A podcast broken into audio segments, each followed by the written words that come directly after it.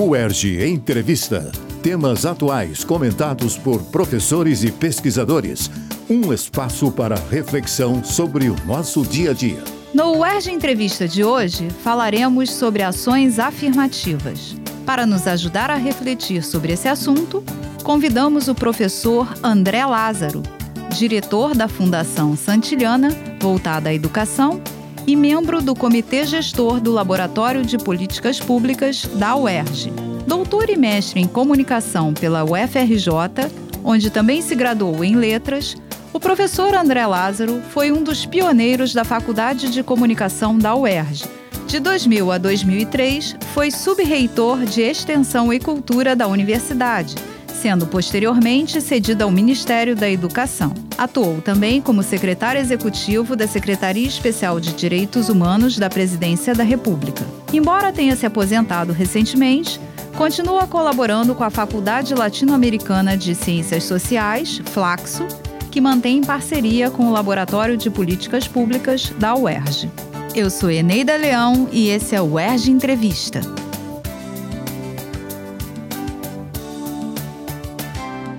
Professor André Lázaro, obrigada por aceitar nosso convite.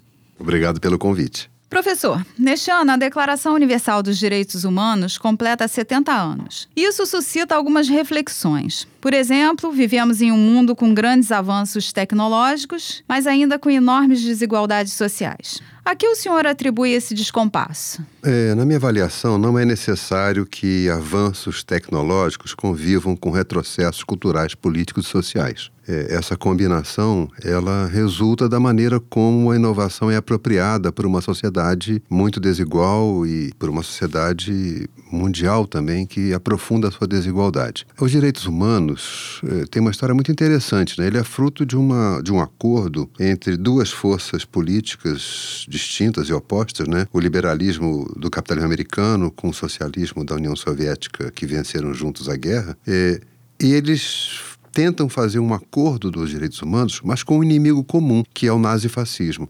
O que me surpreende hoje é que erguem-se vozes contra os direitos humanos, é, reavivando aquilo que foi derrotado na Segunda Guerra que são os nazifascistas. E o que mais preocupa é que hoje setores desse liberalismo estão namorando, se encontrando e tendo uma fé com o nazifascismo. De tal maneira que a frente contra o fascismo, hoje, ela está muito reduzida. É, e é assustador, porque o modo como hoje se atacam os direitos humanos é exatamente o modo como, nos anos 30, na, na Alemanha, se atacava a diferença, a diversidade contra os judeus, contra os ciganos, contra os comunistas. Então, é, é um momento importante da gente refletir o quanto, nesses 70 anos, os nossos avanços tecnológicos precisam trazer juntos avanços sociais e políticos numa situação de maior igualdade e de respeito à vida. As ações afirmativas vêm para suprir um pouco esse descompasso?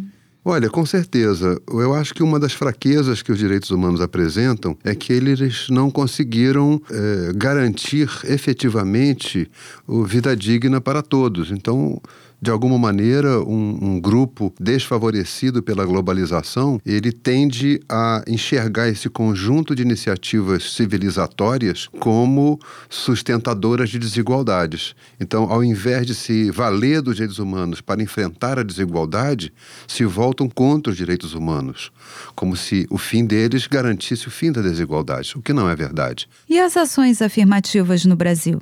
No Brasil, as ações afirmativas são mais do que necessárias. E houve muitas, né? O movimento negro, com toda razão, lembra que quando se pretendeu é, fazer o branqueamento da população brasileira, se adotaram ações afirmativas para a vinda de colonos europeus para o sul do Brasil. Recebiam terra, recebiam financiamento, recebiam um conjunto de apoios para se estabelecer no país. É, nos anos 60, a ditadura militar criou a Lei do Boi, que era um, uma ação afirmativa nos cursos de veterinária e agronomia para filhos de proprietários de terra e outros uh, agricultores. Então, a ação afirmativa, ela já foi usada no Brasil com diferentes intenções. E hoje? No campo atual, a partir do governo Lula, se estabelece um padrão de ação afirmativa voltado para a população é, negra brasileira, que é formada por pretos e pardos, que hoje são a maioria, são 54,5% da população brasileira, com vistas a reduzir a estupenda desigualdade que há no acesso da população negra a bens, serviços e direitos. Então, a ação afirmativa é uma resposta a uma desigualdade. Ela deve ter um período de finalização, ela deve ter um momento de conclusão, mas ela precisa ser acompanhada. Aqui a UERJ, ela foi pioneira, nós sabemos disso, nas ações afirmativas, e a nossa lei de 2008, que é a mais recente, definiu o formato atual que as ações afirmativas para ingresso na universidade funcionam, né? o modo como ela como funciona.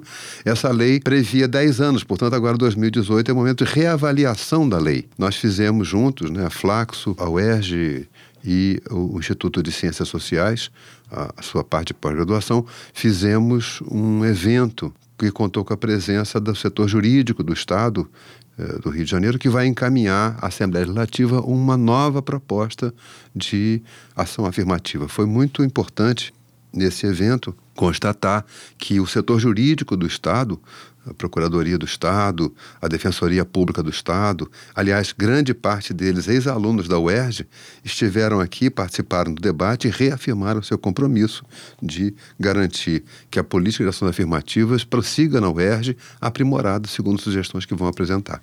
E qual foi o resultado dessa avaliação, professor?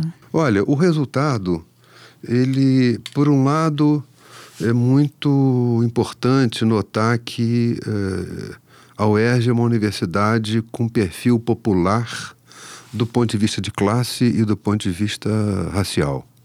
Então, as ações afirmativas eh, colaboraram para que isso ocorresse, eh, especialmente nos cursos de alta concorrência, né, que é a medicina, o direito, as engenharias, o design, a comunicação, que eram cursos com rara presença de estudantes negros. Né? A nossa medicina era uma.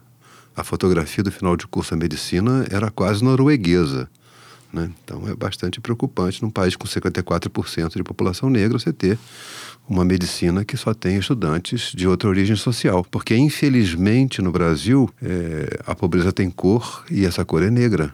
Então, nossa desigualdade racial, ela também expressa uma forma da desigualdade social. Então, eh, eu creio que a UERJ, nesse ponto, ela avançou muito. Eh, e eu me reuni recentemente com um conjunto de coletivos negros aqui da UERJ, meninos e meninas, né, jovens. É, foi muito interessante a conversa. E debatendo como eles avaliam a presença na UERJ. E o comentário deles foi precioso. Disseram: olha, racismo de um professor ou outro a gente enfrenta. Não é novidade para nós, já vivemos racismos. É, falta de bolsas é gravíssimo, porque nos impede de estudar. Mas para nós o problema mais grave é a ausência de autores negros na bibliografia dos cursos.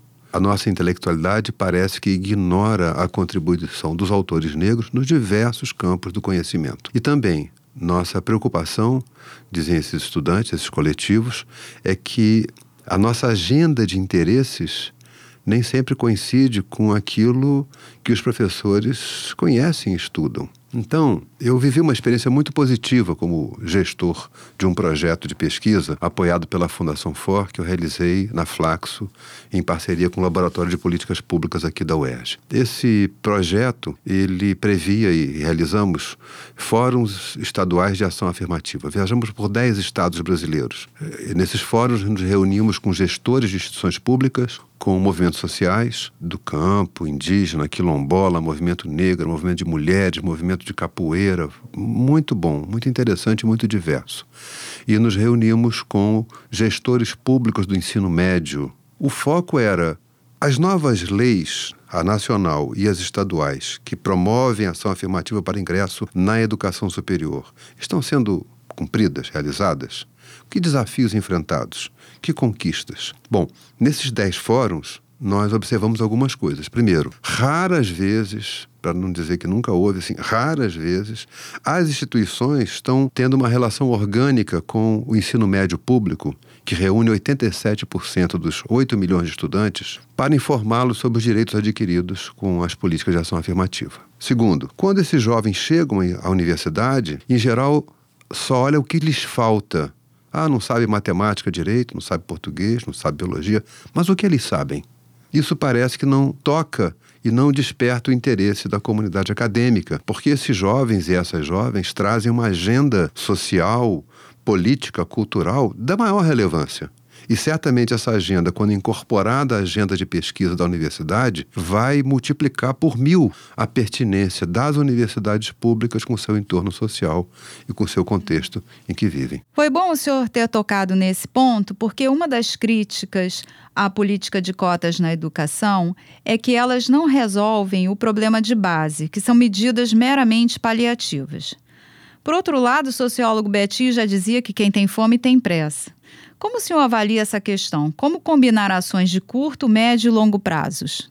Olha, essas soluções se complementam e é perda de tempo opô-las. Né? Você tem que fazer as duas coisas. Por que razões tem que fazer as duas coisas? A mudança no, na estrutura de ensino é uma mudança de longo prazo. E quem conhece a educação brasileira sabe que o investimento na educação básica cresceu enormemente ao longo dos governos Lula. É importante destacar que Lula foi um dos melhores presidentes para a educação brasileira, pelo investimento, pela ampliação da oferta, pela criação de programas, por várias iniciativas que não têm comparação com nenhum outro dirigente do país. Quando você estuda a mudança do investimento no Brasil, o Fundef, criado pelo governo Fernando Henrique, foi uma iniciativa muito relevante, ajudou a criar alguns parâmetros de equidade, não suficiente, mas ajudou.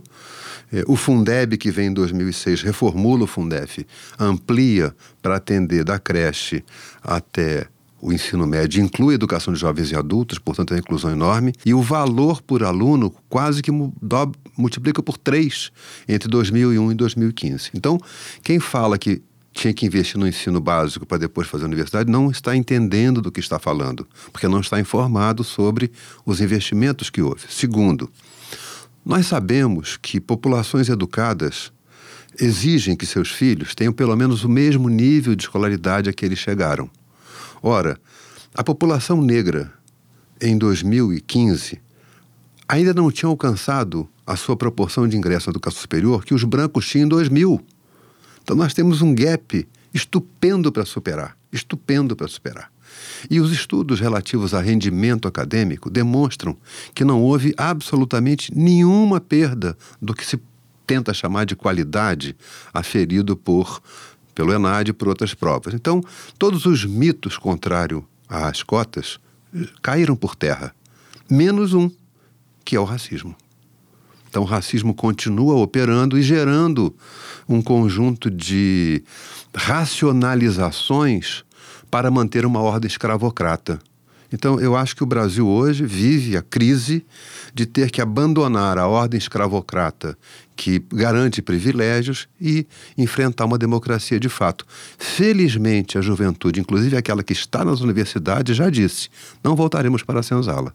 Então, o Brasil vive uma transição.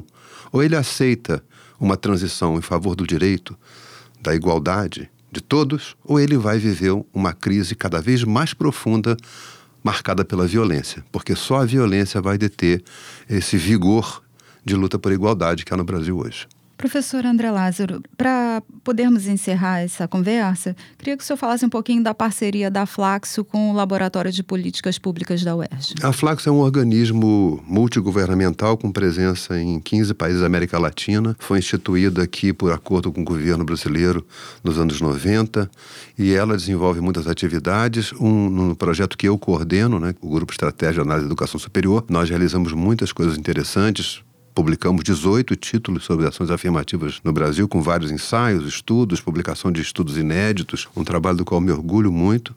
É, há inclusive um volume dedicado à experiência da UERJ, escrito pela professora Elielma, que hoje dirige a área importante de atendimento aos estudantes é, que ingressam por cotas na universidade. Então, essas publicações só foram possíveis porque houve um, um apoio da Fundação FOR e a parceria da Claxo com a, o LPP, né? Foi muito importante para nós isso. É, nós realizamos algumas atividades, como, por exemplo, esse seminário de avaliação da política de cotas na UERJ, que foi, a meu ver, um momento é, relevante pela confluência de, de argumentos em favor da política de ações afirmativas. Realizamos aqui um conjunto de debates, debate de conjuntura em parceria Flaxo e LPP e PPFH, que é o Programa de Formação Humana um plano de pós-graduação. É, tivemos um encontro muito importante aqui no, no, na UERJ, na sede da UERJ, na reitoria, na sala da reitoria, em que os diretores das FLACs de toda a América Latina estiveram juntos aqui, com a, a nossa vice-reitora e com uma bela palestra do professor Teotônio, que veio a falecer agora em fevereiro de 2018. Então, é uma lembrança que, inclusive, a Flax se orgulha muito de ter criado essa oportunidade do professor Teotônio fazer um, uma palestra muito consistente, que nos iluminou muito, inclusive, para os fatos presentes que nos impressionam. Professor André Lázaro, muito obrigada pela sua participação no ERG Entrevista. Obrigado da minha parte, estou à disposição. No ERG Entrevista de hoje, falamos sobre ações afirmativas com o professor André Lázaro. Participe, mande suas sugestões para radioerge.gmail.com. UERJ Entrevista. Equipe técnica: Daniel Barros, Gledson Augustos e Eduardo Sobral. Locução: Alfredo Fará. Produção: Rádio UERJ. Realização: Centro de Tecnologia Educacional. CTE SR3.